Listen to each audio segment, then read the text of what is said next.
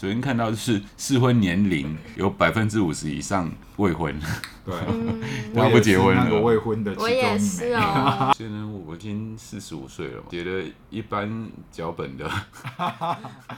他是他是传统型的勇者，写了一般哒哒哒哒。那比较主动解锁，其实像录 podcast，我们就是主动解锁。对，这是我跟你合伙的。对，你是勇，说说缘起吧。缘起啊，缘起是哎，这个好久了哎，我们录了快一年多了，对不对？那个时候是我有在听 podcast 的习习惯。欢迎收听居安思维，我是 Celine。这是衡山机构推广衡山文化所制作的节目。节目中，我们将分享日常生活、行善服务、灵学与心理学观点的跨界讨论。欢迎喜欢我们的听众与我们一起共同丰富这个频道。好，欢迎来到居安思维，我是 WiFi，我是 Celine，我是大辉。上一次我们聊到了地方创生嘛，对，然后我跟大辉就有聊到下一集我们讲一些比较有趣的东西，意思说上集不有趣吗？欸 不是啊，比较知识性啊，比较知识性，那也是蛮新的知识啊，是很新的知识，我觉得是很前端、很前端的知识，对啊，对，上一次也算是解锁了一个对于地方创生的了解。那我们就我就跟大辉聊到有趣这件事，我们就在吵架，我们不是吵架，你怎么定义为吵架呢？争论，我们在争论，对。我们在争论，可以稍微还原一下吗？因为我不在现场。我们就我就说，哎、欸，大辉下一集要录什么？然后大辉就说，哎、欸，他觉得聊聊有趣好了。然后我就想说，可是有趣就是别人觉得有趣的东西，我不觉得有趣啊。而我觉得我有趣的东西，别人可能不觉得有趣啊。然后我就说，我就举三铁为例好了。我觉得三铁很有趣啊，在训练的过程，在达成成就的过程，在准备的过程，这件事本身就是一件。很辛苦，但是很有各种经验的人。但是你问我妈跟问大辉，可能他们就会说没有，我没有很想这样子。可是，在其他的活动，也许会有呃类似的元素，就是说也会很辛苦，然后但是也会觉得这是一件对我们来说是有趣的事情。所以我那时候讲有趣是想说，就是每个人有趣的事情会不一样嘛，嗯，就认为有趣的事情会不一样，但是。他是不是可以呃，就是从我们的呃这个谈话当中归纳出一些共同的有趣的元素？嗯嗯嗯，对。然后后来我就说，那这样讲乐趣就好了，因为乐趣就是一个主观，我觉得快乐的东西，嗯、我就觉得它有趣嘛，嗯、那就不需要涉及到其他人的观点。我刚刚想到的是，我最近很无趣。对，还是有无趣嘛，对不对？嗯所以后来我们就聊聊聊，就聊到乐趣，就是说，哎，那我们最近到底有做什么有乐趣的事情？然后大辉就聊到自己去听脱口秀，嗯，然后我就聊到，哎，我最近开始准备删帖的这个部分，还有开始准备写自己的笑话的这个部分，就说，哎，这个好像是一个叫做解锁自己人生中原本没解锁的部分。我最近就是满满的工作。跟休息、哦，所以所以后来我们就觉得，哎、欸，好像可以聊聊所谓的人生解锁。嗯，这好像打电动一样嘛，嗯，你就是会有主线任务、支线任务，嗯、然后在这个人生的旅途中，我们可以选择我们要当什么工作啊，或者是我们要学什么技能。嗯、成年之后吧，对啊、成年之后，对啊，或者是说你父母比较开明，然后你想学什么东西，你提出要求，然后他让你学。或者是你在学校找一些资源，可能可以学到，像吉他社啊，或者是什么，或者说你本身有什么样的天赋，嗯嗯，呃，比如说你呃跳远跳得特别远，嗯，然后被看到这一个优点，这个特点，嗯，然后你就是被教练抓过去说你要不要来？哎，这也有点像被动哎，跳了一下，人生就转了一个大弯了，这样。我的潜力被看见了，嗯，真的。但是看你喜不喜欢呢？对啊，比如说你喜欢打篮球，然后对不对？就是常常练习练习，然后真的成为校队，嗯，那之后可能就变成职业球员。哦，对，那那也算主动解锁你的人生嘛？嗯、是啊，是啊，就朝你要的方向。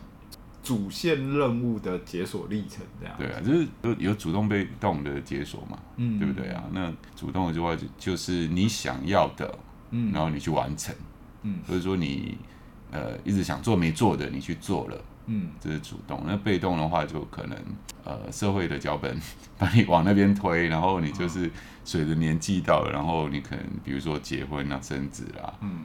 可能比较属于像被动，但也有主动的，就很想结婚或生小孩的人，嗯、就要看个人的心理状态吧。对啊，嗯，就是看你自己比较是顺着潮流前进的这种，嗯。可是现在大家都比较有自我意识，昨天看到就是 适婚年龄有百分之五十以上。未婚，对，他不结婚那个未婚的，我也是哦。所以适婚年龄这这个观念已经渐渐被打破了。嗯，对啊，而且，嗯，现在离婚率那么高嘛，就很多其实都被适婚年龄这四个字给给绑绑住，然后当年就觉得那个年纪到了就应该结婚生子。对，而且现在还有很多的，就是困扰是说婚内失恋啊，对啊，对，就是他已经结婚了，他也跟他的先生相处在一起，经营家庭没什么问题，嗯，但就是没有恋爱的感觉。好，回到人生解锁，跑题了。哎，那我们这样子可以先从主线任务跟支线任务来讲好了。嗯，我觉得大概人生中前期的主线任务都很近，哎，大概就是。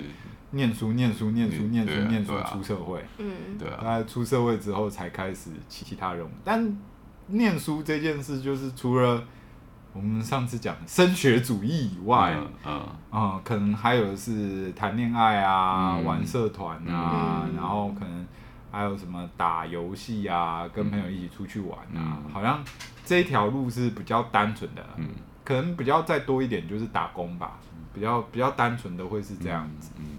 支线任务就可能就是在那个升学的那个状态下，可能分支出来的。不然，小时候可能比较主要的社会脚本就是爸爸妈妈要你乖乖念书，嗯、等到考大学之后，你会知道找到考好大学。爸爸妈妈会觉得其他支线任务就不用了，好好的就是完成那个读书的主线任务就好了。嗯，所以才会有上次我们说那个无感体验很少嘛，嗯、就是呃自己开拓的那个地图范围其实蛮小的。欸，我这样想想，我想要拜托，哎，我那时候。我想要去尝试其他支线任务，我还要自己去好好的争取一番呢。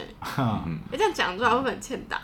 因为就是以前可能我们我我哎、欸、我在念书那时候就是也没有什么特别打工的经验啊。嗯然后那时候就是还要可能不特别去跟我爸妈讲说我要去打工，嗯、就自己有点像是偷偷去打工。嗯，因为我如果跟他们讲，他们可能就会叫我说不要去啊，就去打工干嘛、啊？嗯，家里又不缺钱，类似这样。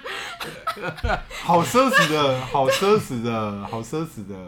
所以我刚才说这样讲出来会很欠打，但因为对我来说，我那时候就会觉得啊。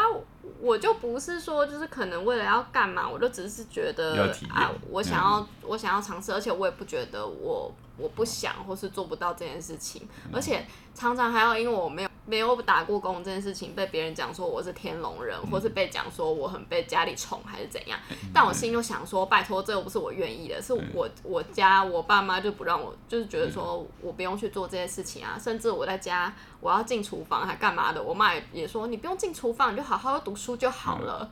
那、嗯、你什么时候要学骑脚踏车啊？哇，你的任务一直都没解哦。线任务，你旁边还是有两个，嗯、就是盯着你有没有跑进度的爸爸妈妈在帮你。对啊。那你那时候打工的时候是打什么工啊？我那时候没有，就是有去某品牌服饰店，哦、就可能就是当有点像是就 part time 啦。哦、你可能就是什么在仓库整理衣服啊，或者什么，哦、或者是去外面接待啊、嗯、之类，或者是去百货公司站柜啊。哦。对啊，类似像这样。真的是蛮蛮不错的体验啊，对。我觉得其实还还蛮不错的啊。嗯，我觉得做过服务业会比较懂得察言观色，跟知道怎么样去应对进退。对啊，然后那时候有啦，后来他们就也知道，但好像反正就是他们偶尔还是会念一下，说就是反正就是有点意思，是说我为什么要浪费时间去做这些事情？嗯，对。啊，但我就觉得啊，我就只是想要去去体验那些感觉，对啊，嗯。我就我我本来其实就不太喜欢在那种很制式的框架里面，嗯，对，可是反正我家里面的人就是会紧盯我要在制式的框架里面，嗯，所以你的那个支线任务都是要小心，我要我自己去偷偷争取，嗯偷偷跑出去这样子对。争取来。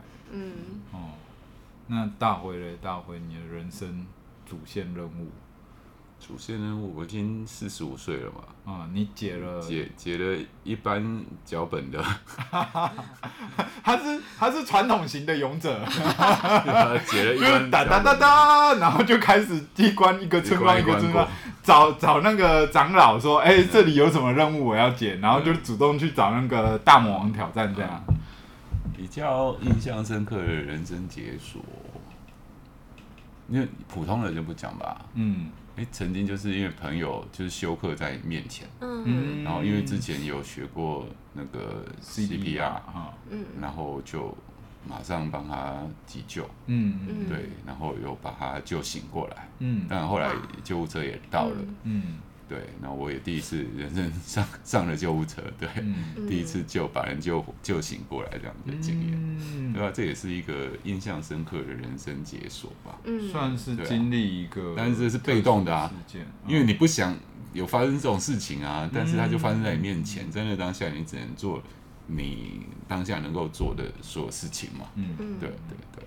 你没慌掉也是蛮蛮冷静。哦，对啊，那个时候就赶快把它平摆在地上，开始做 CPR，然后把手机开扩音嗯叫救护车。嗯对，就一边做 CPR 一边叫救护车这样。嗯，所以好像就是主线任务解的解解解解解，有时候还是遇到突发事件对，所谓的无常 啊。那比较主动解锁，其实像录 Podcast，我们就是主动解锁。对，这是我跟你合伙的，对，你是勇，说说我缘起们是吧，缘起啊，缘起是那时候大辉，你干嘛卷舌？因为他刚刚要我，奇 怪，因为洗脑算了。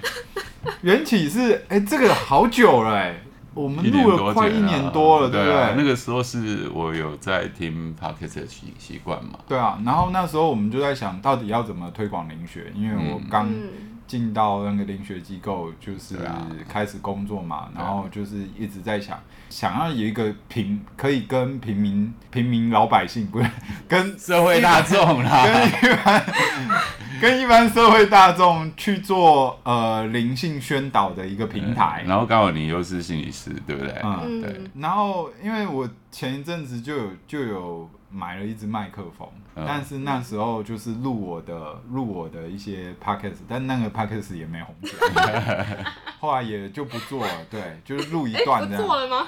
呃之后还会再做啊，但就是录一段时间之后就发现，哎、好像没什么时间。然后那时候大辉就说，哎、要不要来录 podcast？我就说，哦，我这里有一支麦克风，而且之前我已经搞过那个流程了。嗯嗯，对，我已经申请过那个账号，跟知道这个东西要怎么做怎么弄了，哦，嗯所以我就说好，那我们来搞搞看。嗯然后就刚开始哦，弄草创真的是很麻烦的，你还要去找免费的音乐，嗯然后要去录那个免费的音乐的片头。一开始我还拿吉他自己刷这样，后来想想不行，这音乐太烂了，你每集让观众听这个，他们会崩溃，受不了这样。嗯，后来后来就找到付费版本的嘛，你就直接买断就好了。对，就是一点一滴、一点一滴的进步。对啊，我觉得伴随着我们的这个变成从支线变成慢慢变成一个小主线，嗯，就是慢慢的它有在扩扩充它的功能跟它的内涵，还有拉入其他的伙伴。所以后来我们 Podcast 就就现在就是呃开始慢慢的朝着突飞猛进级前进了。大家记得去听我们的蓝色巨星，还缺一些人来听，趁机推荐。你不要看到标题就不想听，其实那一集很精彩的。嗯真的对真的对对。所以，所以就是呃 Podcast 算是我觉得我比较长期解锁的一个东西。嗯在大致上，我觉得都都算是蛮蛮有趣的。后面还有三铁跟养猫，还有脱口秀要结束，嗯嗯对吧？好像真的跟你的主线跟你的支线的选择会有关。那那通常人家打电动都会有那个啊关键 NPC 或者是召唤啊。那你们人生中有遇过那种关键 NPC 来跟你们讲话，就是说一些说一些什么相关的内容，然后你就朝着那个方向方向去了。你们有遇过这种人生转折的一些事件或者是转弯吗？来临学机构就是这样子来的啊。哦，对啊，对啊，就是一个。呃，在日本，然后那时候日本的研究中心设立嘛，嗯，对啊，然后就呃因缘机会之下，就很自然的走到现在。舍利来这边也是一个 一个契机耶，对啊，对啊，对啊，契机啊，是还蛮契机的。然后就来了，就是快快快半年，嗯，以上了，嗯嗯。嗯所以好像就是有一些关键的对话跟 NPC 路线就会切过去。因为有像呃之前听一些 Podcast 他们在专访一些就是 stand up 的喜剧喜剧演员嘛。嗯嗯。那有一些喜剧演员他有他本来本职的工作嘛，嗯、大部分都有自己本职的工作，有一些甚至已经呃已经是呃四十岁的。大叔或是年纪更长的人，嗯、他企业讲，对他可能是以前一在企业里面当讲师，或是做一些行销工作的人。嗯嗯、那有机会接触到那个 stand up 之后，他就开始去讲 open mic，然后讲着讲着，哎、觉得他兴趣在这里，他就就整个主线就转到 转到这个四十五岁转换主线这样，对，转到变成喜剧演员。嗯、对对，那他原本工作他就离开了。哦、对啊对啊，就。就是也是会有这样子的一个嗯人生，就是他可能解锁了一个大地图，就原本他的那个路线，他可能走的并不是那么的愉快，嗯，对，然后可能在呃某个年年纪，然后有那个因缘机会，可以开启一个契机，这样，对啊，那有时候我就想到说，哎，我带你去听脱口秀。然后，呃，你开始试着讲分麦，嗯、然后也许有一天 你就转了，应该不会，也许啊，也许啊，许啊，可能可能开拓一个地图啊，但要不要去逛，可能还还还有一些，会不会结合结合主线，结合也有可能啊，有可能，像心理学跟灵学的主线结合，我就我就觉得，哎，这好像是自己蛮喜欢的，所以就是我觉得好像真的是。真的是在这种路线的选择上，真的是还是有蛮多的契机的。嗯、然后我觉得我个人的话，原本我是学建筑的，嗯，就是我也是人生一个转折，嗯，就就转到心理智商。但我觉得，哎、欸，这一次选择的那个主线转折，好像是转到自己要的这样。但我本来以为我建筑这辈子应该不会再碰了，结果行善团又。又再连回来，对，真的是很很很很奇妙的一件事，一切都是最好的安排。你以为你以为就是哦，我来这边就是活活受受受难拿一个文凭而已，就后来再转回来也是一个神奇，会用到，会用到，就是你就是用到这样子，嗯，刚好那个行善团的那个两个功能都要嘛，一个要有社工本质的那种能力，嗯，另外一个要有公务本沟通的能力，对。就刚好两个我都有这样，对啊，所以就来到这个位置，刚刚好，嗯，所以真的是也是妙啊。但我觉得可能心理师还是我比较喜欢的一个本职学能的一个路线，是，对吧？那舍利呢？舍利，我吗？我觉得对我来说，我一直就是可能是被比较期待走一些比较主流，走一些比较主流。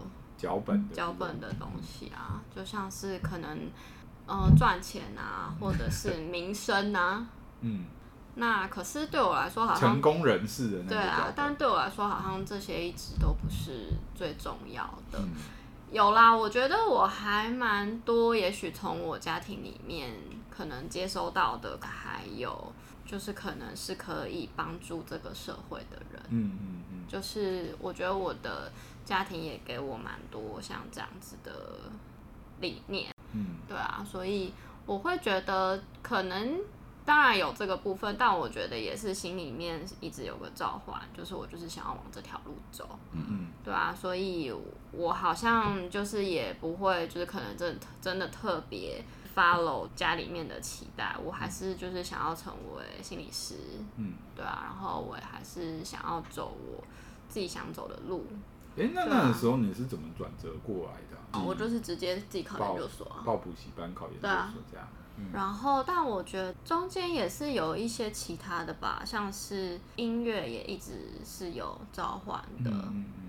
可能不管中间遇到感情对象，或者是我之后再加入一个合唱团，嗯、那时候也是算是那时候我刚刚好去修音乐系的课。嗯，嗯。然后，哎，那时候其实蛮妙的，就是。我那时候其实是在因为修课嘛，你最后就是会有成绩啊。嗯。然后可是我那时候一直苦苦等不到我的成绩被上传。嗯。对。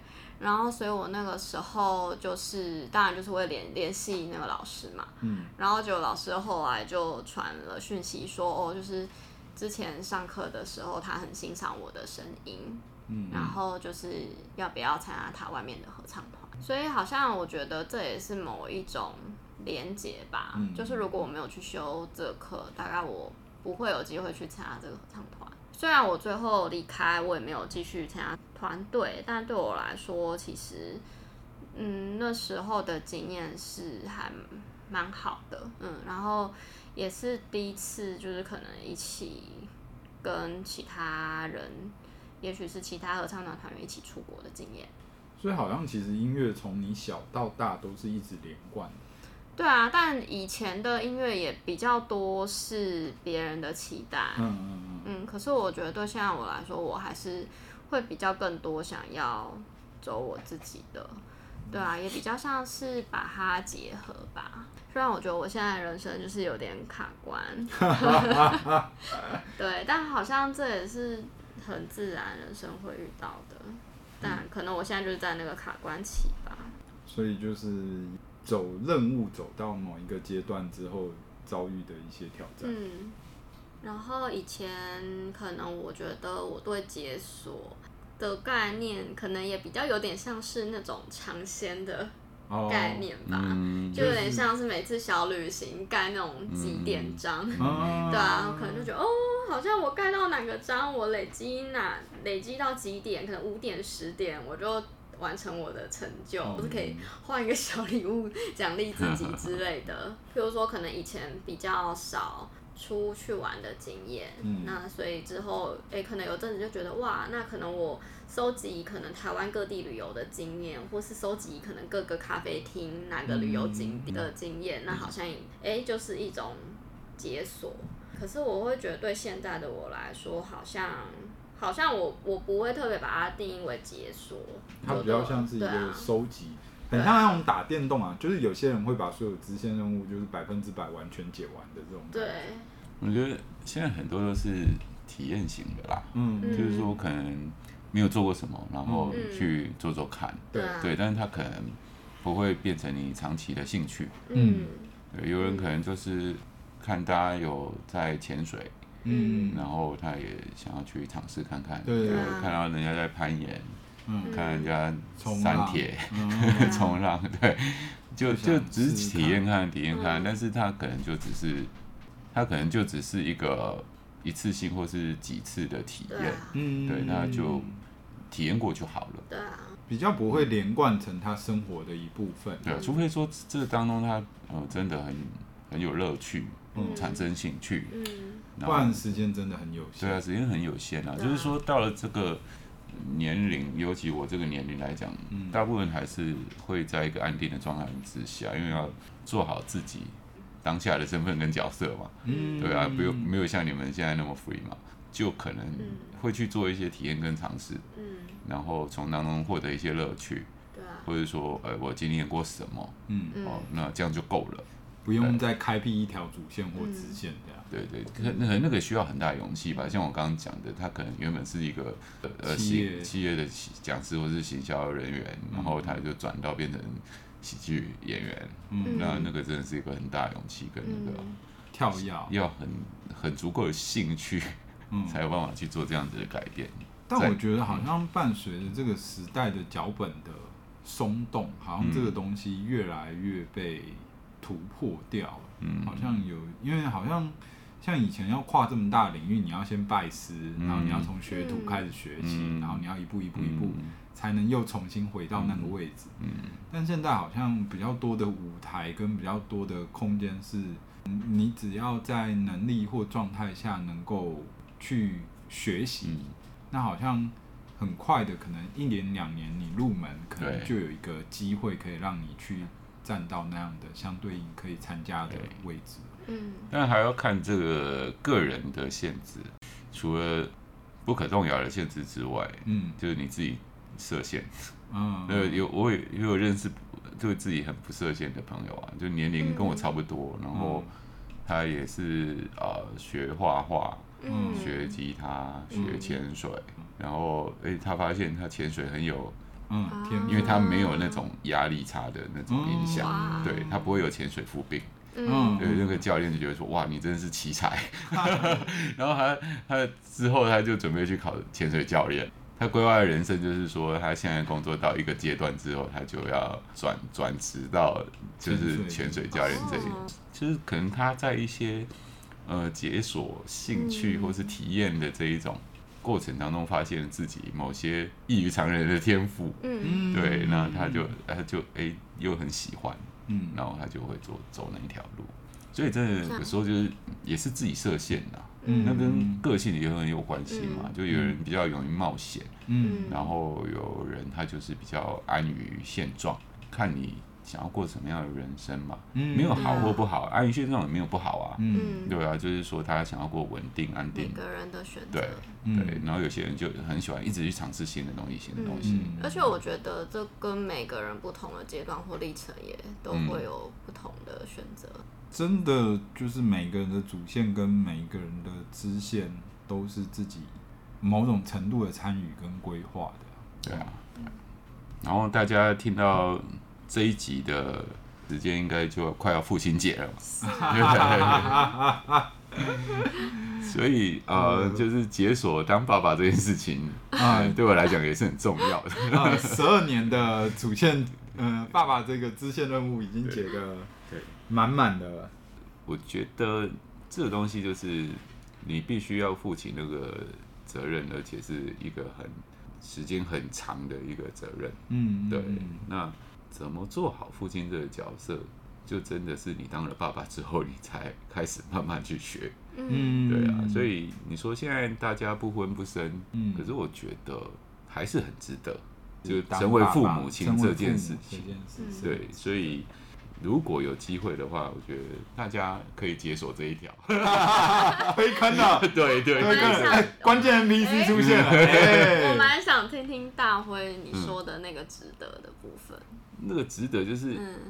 因为他是你的小孩嘛，嗯，那当然就是比较传统观念，就是说生命的延续，嗯，对。那虽然这个观念很老套，但是它确实是这样啊，嗯，它是你的血脉嘛，对。然后你会看着他从什么都不会，然后慢慢长大，嗯，对。然后从懵懂无知到慢慢有自己的想法，从你可以完全掌控他到你要慢慢放手。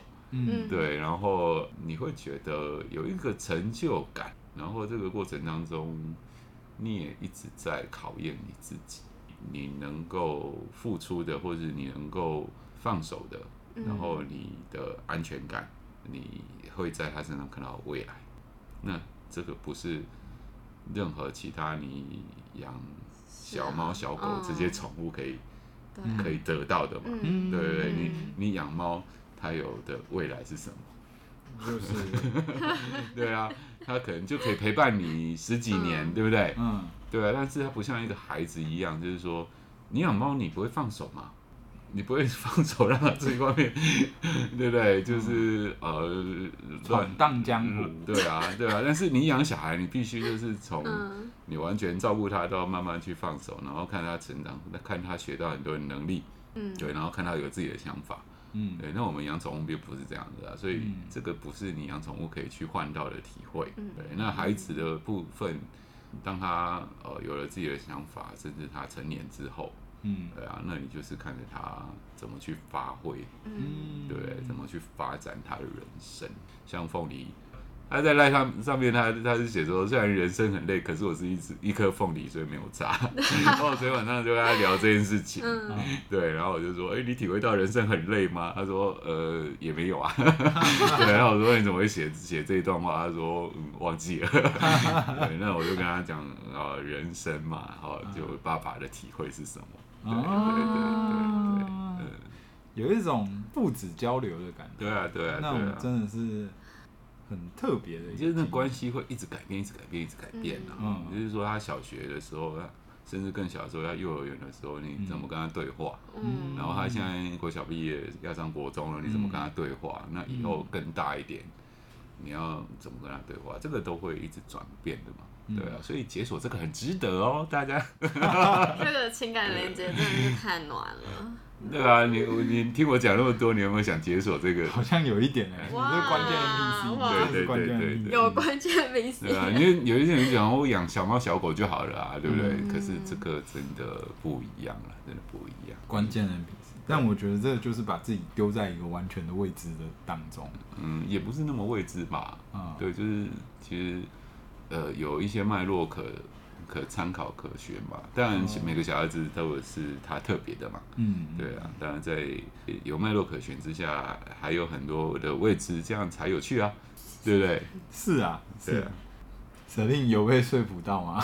我我不用被说服啊，我本来就想当妈妈。对啊，真的是。我想想，我想想，嗯，对。我觉得这一次的这一次的主题。跟上次的冒险有点相近，但好像又是一个另外一种的方式去看待。就是冒险好像是单次的一个行动，但是好像人生解锁跟主线跟支线任务好像是一个长期的一整条的，嗯规划或者甚至它是有一个主轴方向的，流动的。对，我觉得这也是蛮蛮在提醒自己的吧。我。哎，我到底给自己的一个方向，或者是我到底呃，在人生的主线上，到底在感情的主线上，我到底要走到哪里？然后在呃人生的主线上，我到底要走到哪里？然后在于修行，或者是在于心理的这个部分，对我来说，我在意的是什么？我想要的是什么？跟我内在的那个指南针，到底要指向哪一个方向？嗯、我觉得。解锁某种程度是开拓更多的可能性啊，但是好像我们也就只有一天二十四小时的时间跟两条腿，就是只能走那一条路。那那一条路到底会走成怎样，或者是在选择那个转折要转到哪里去？好像有些是可以自己选择的，有些就是随着。这个世界丢给你什么，而你去做一个回应，好像也蛮期待的。在谈完这一这一个部分的时候，会蛮期待说，哦，我好像也要开始试着设想自己的主线到底要怎么安排，卡关的设定。我觉得我现在就是在。主线的卡关中，嗯，所以我觉得人生主线的卡关中，它也让我好像没有什么多余的心思去想我的支线，嗯，对啊，我觉得我现在好像只是想要好好的，好啊，我觉得现在就是会想要好好的去面对眼前的卡关，嗯，对，但我觉得我前前一段时间的历程可能还有一点不太想要去。去面对那个卡关，嗯，对，但我觉得我现在是想要去面对那个卡关，但它也让我很很痛苦吧，嗯、就是有一些，就是你那有时候偶尔会有一点失去方向，或者是你不知道怎么跨越啊，嗯，但又觉得嗯，好像现在的状态就是这样。就先待在这个位置吧。嗯嗯，所以就还在解主线的路途上。没错，我现在是在解主线中卡住的我。嗯。嗯、呃，人生不过就短短几十年嘛。对，那这个过程当中，你有嗯，你本来被期待应该要走的那一条路，嗯，对，那这当中也会有很多突发事件，嗯，然后也会有很多人生 NPC 跑出来，嗯，对，对，那只是说你你要不要理这些 NPC 嘛，啊，嗯对不对？那这些都是你呃有机会解锁，就是触媒啦，嗯，哦，就是说这些这些触媒都在你身边，那你你到底有没有要去去接？解开这个任务，对你有没有有没有要要尝试看看？那我觉得有机会多尝试是好事啦，当然就看每个人当下的状态嘛，对、啊？像呃，Celine 现在的状态，他可能就没有时间跟精力去做其他的事情。对啊、我觉得我现在是真的没有。对，就主要工作，那时间就是有限的。嗯，对啊。但是如果在我们嗯状况允允许之下，然后嗯有一点新的尝试。也会让你的生命比较丰富精彩一点。那甚至这当中你所经验到的，嗯、也许在你在未来人生旅途当中，嗯、也会呃有机会去用到。不要说真正怎么样去用到，毕竟你有经验过那件事情，哎，可能跟人家在对话的过程当中，他也是可以拿来当谈资，或是哦、呃，就是增进人际互动啊。就比如说啊、呃，像你有冲浪过，那你遇到。嗯一个朋友他呃也在冲浪，那你们就有话题可以聊嘛，对。那我没有去冲浪过，我我就没有话题可以聊嘛，对啊。我只能讲说，哎，我朋友去冲浪发生了什么趣事，对。但是我毕竟我本身没有去经验过，有机会的话，就是说你遇到这一些人生 NPC，那那个时间跟状况允许的话，你就去。尝试看看，我觉得也很好啦。解一些任务这样。对啊，对啊，让你的生命比较丰富、多彩多姿一点。今天就节目就到这边。到这里，嗯。那欢迎大家赶快去解自己的主线任务，主线任务，顺便解锁一些，不管主动被动，都多解锁一些自己呃人生中的一些。也或许那些任务也还在酝酿中啊。嗯，是。对啊，是是。对，你可能还没拿到关键道具。或者是遇到关键的人这样子，那些对话就没有转过去。嗯，打电动是这样啊，打电动是叫这样子。好啊，那今天的节目就到这边，那就再欢迎大家追踪我们的居安思维这条主线任务哈，哈哈，它是主线任务哈。对，好，那就先这样，大家拜拜，大家拜拜。